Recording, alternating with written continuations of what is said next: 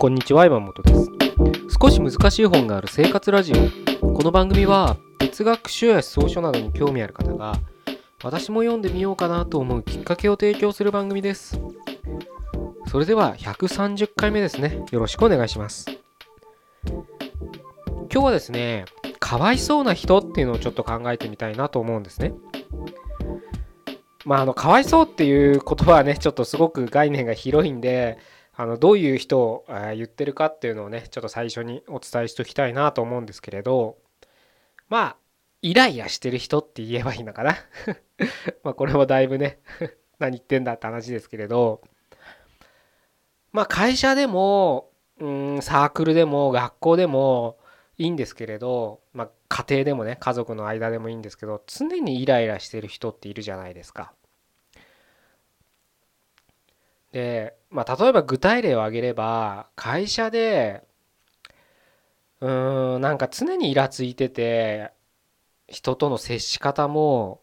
ツンケンしてる人っていうのかな。まあ、もっとね、あの具体例を、まあ、どう言って伝えたらいいかな。あの自分ができることを人ができないっていうのを理解してない人って言ったらいいのかな？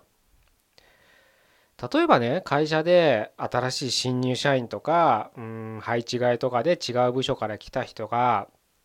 そのイライラしてる人と同じグループになったりとかして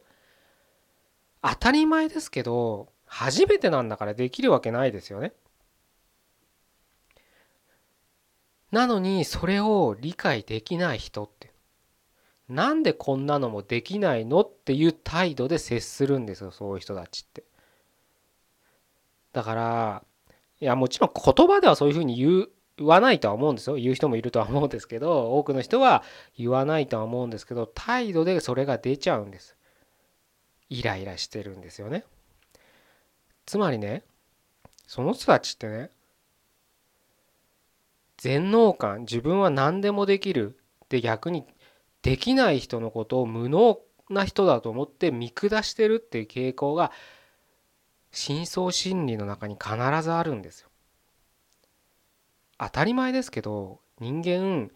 自分ができることをできない人っていうのがいるんですよ。絶対当たり前ですけど。逆もしかりなんですよ。人ができることが自分はできないっていうのはいっぱいあると思うんですよ。そういうことを当たり前なことを理解してなくてすごく狭い会社であれば会社の一業務スポーツであればスポーツの一ジャンル趣味でも何でもいいです。本当にその狭い世界で自分ができるからって他者の気持ちを考えられないって人なんですよ。だからねそういう人ってねまあ家でねイライラあごめんなさい。かさ会社でねイライラしてたらやっぱ家帰ってもイライラしてるんです。そうするとねやっぱり家族もねいい気分にはならないですよね。うちのね父親とかがまさにそうだったんです。いやあの知らないですよ。仕事でどういうふうにやってたかは知らないですけど常にねイライラしてたんですよね、ま、もちろんねいろいろ仕事っていうのはいろんなことがありますから愚痴も言いたくなることもわかるんですけどでも本当にずっとイライラしてたんですよね。やっぱそういう人がね家族に一人いると周りもやっぱりねいい気分にはならない。うん。つまりね何が言いたいかっていうと僕はそのかわいそうな人って今ここでは定義しましたけどそういう人って他者の気持ちに立てないんですよ。自分のことだけしか生きてないんですよね。すごく極論しちゃえばですよ。そんな100%とは言わないけどそういう要素が大きいんですよね。じゃあね自分がねそういったかわいそうな人にならないためにどうするかっていうと結構多くの人は間違えるのがいい人になろうとするんですよね。何年か前いい人っていうブームがちょっとありましたよね。ドラマとかされたりいい人っていうのがキーワードとしてうん結構取り出さ取り出さされてた時もあったと思うんですけれどいい人っていうのは慣れって言いたいわけじゃないんです僕はいい人っていう定義もまたこれここでは難しい話なんですけれどここではっていうかあのちゃんとねみんなが理解できる形で納得って言ったらいいのかな？納得する形でいい人ってこういう人ですっていうのはねあの難しいんですけどここの今今日のポッドキャストの文脈で言えばいい人っていうのは結局イライラしてる人かわいそうな人と一緒で自分のことしか考えてない人っていうふうにちょっとここでは定義づけたいんですね。それは具体的には例えば新しいね新入社員が自分の部署に入ってきたら手取り足取り教えてあげる。聞かれたら全部ちゃんと丁寧に教えてあげる。すごくいい人ですよね。いい先輩ですよね。でもねきっとそういう人は心の中を覗いてみると見返りを求めてたりいい人に思われたいってことが主眼にあってもっと言えば嫌われたくない悪口言われたくない仲良くしてた方が人間関係うまくいくだろうみたいな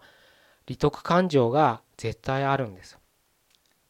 だからその反動で嫌われる勇気なんて歌も歌じゃないですね。本がすごく売れてますよね今でも。なのでいい人っていうのは結局は自分のことしか考えてない人なんですここの今の今日のポッドキャストのいい人っていう文脈で言う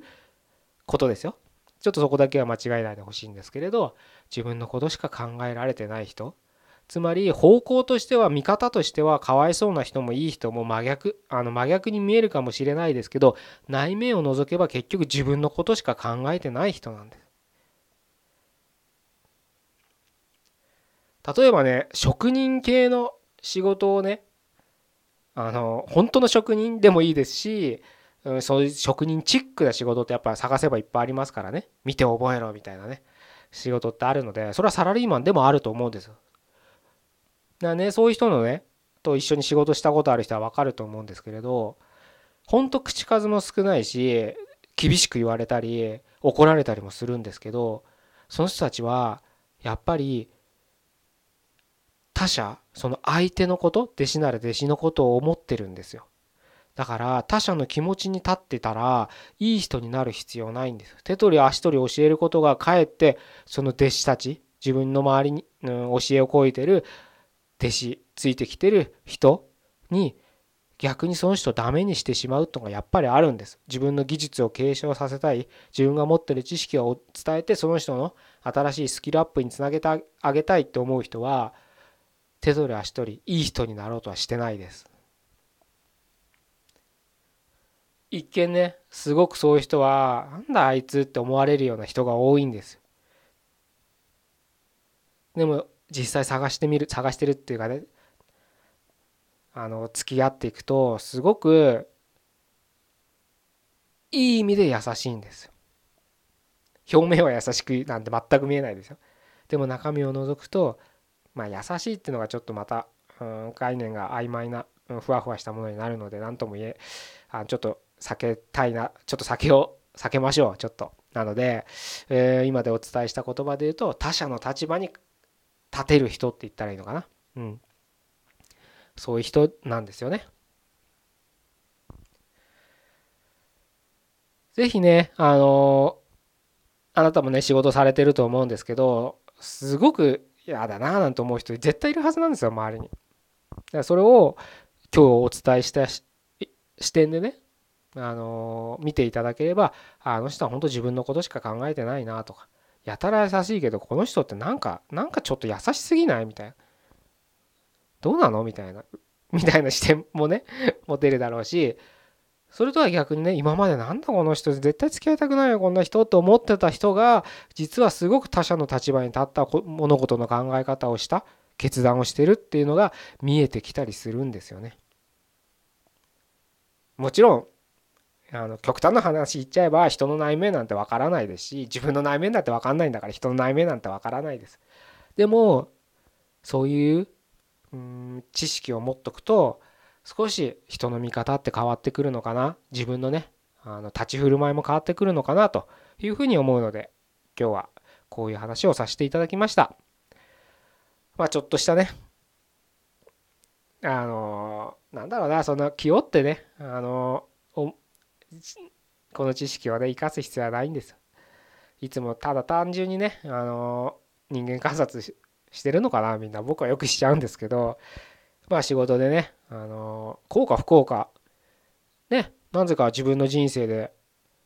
なんか交わる人じゃないですか。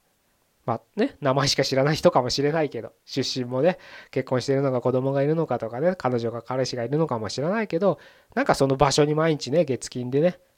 狭いね、会社の中に集まるわけじゃないですか。だから、そういう人と、ちょっとね、こういった視点で見るっていうのも、うん、面白い。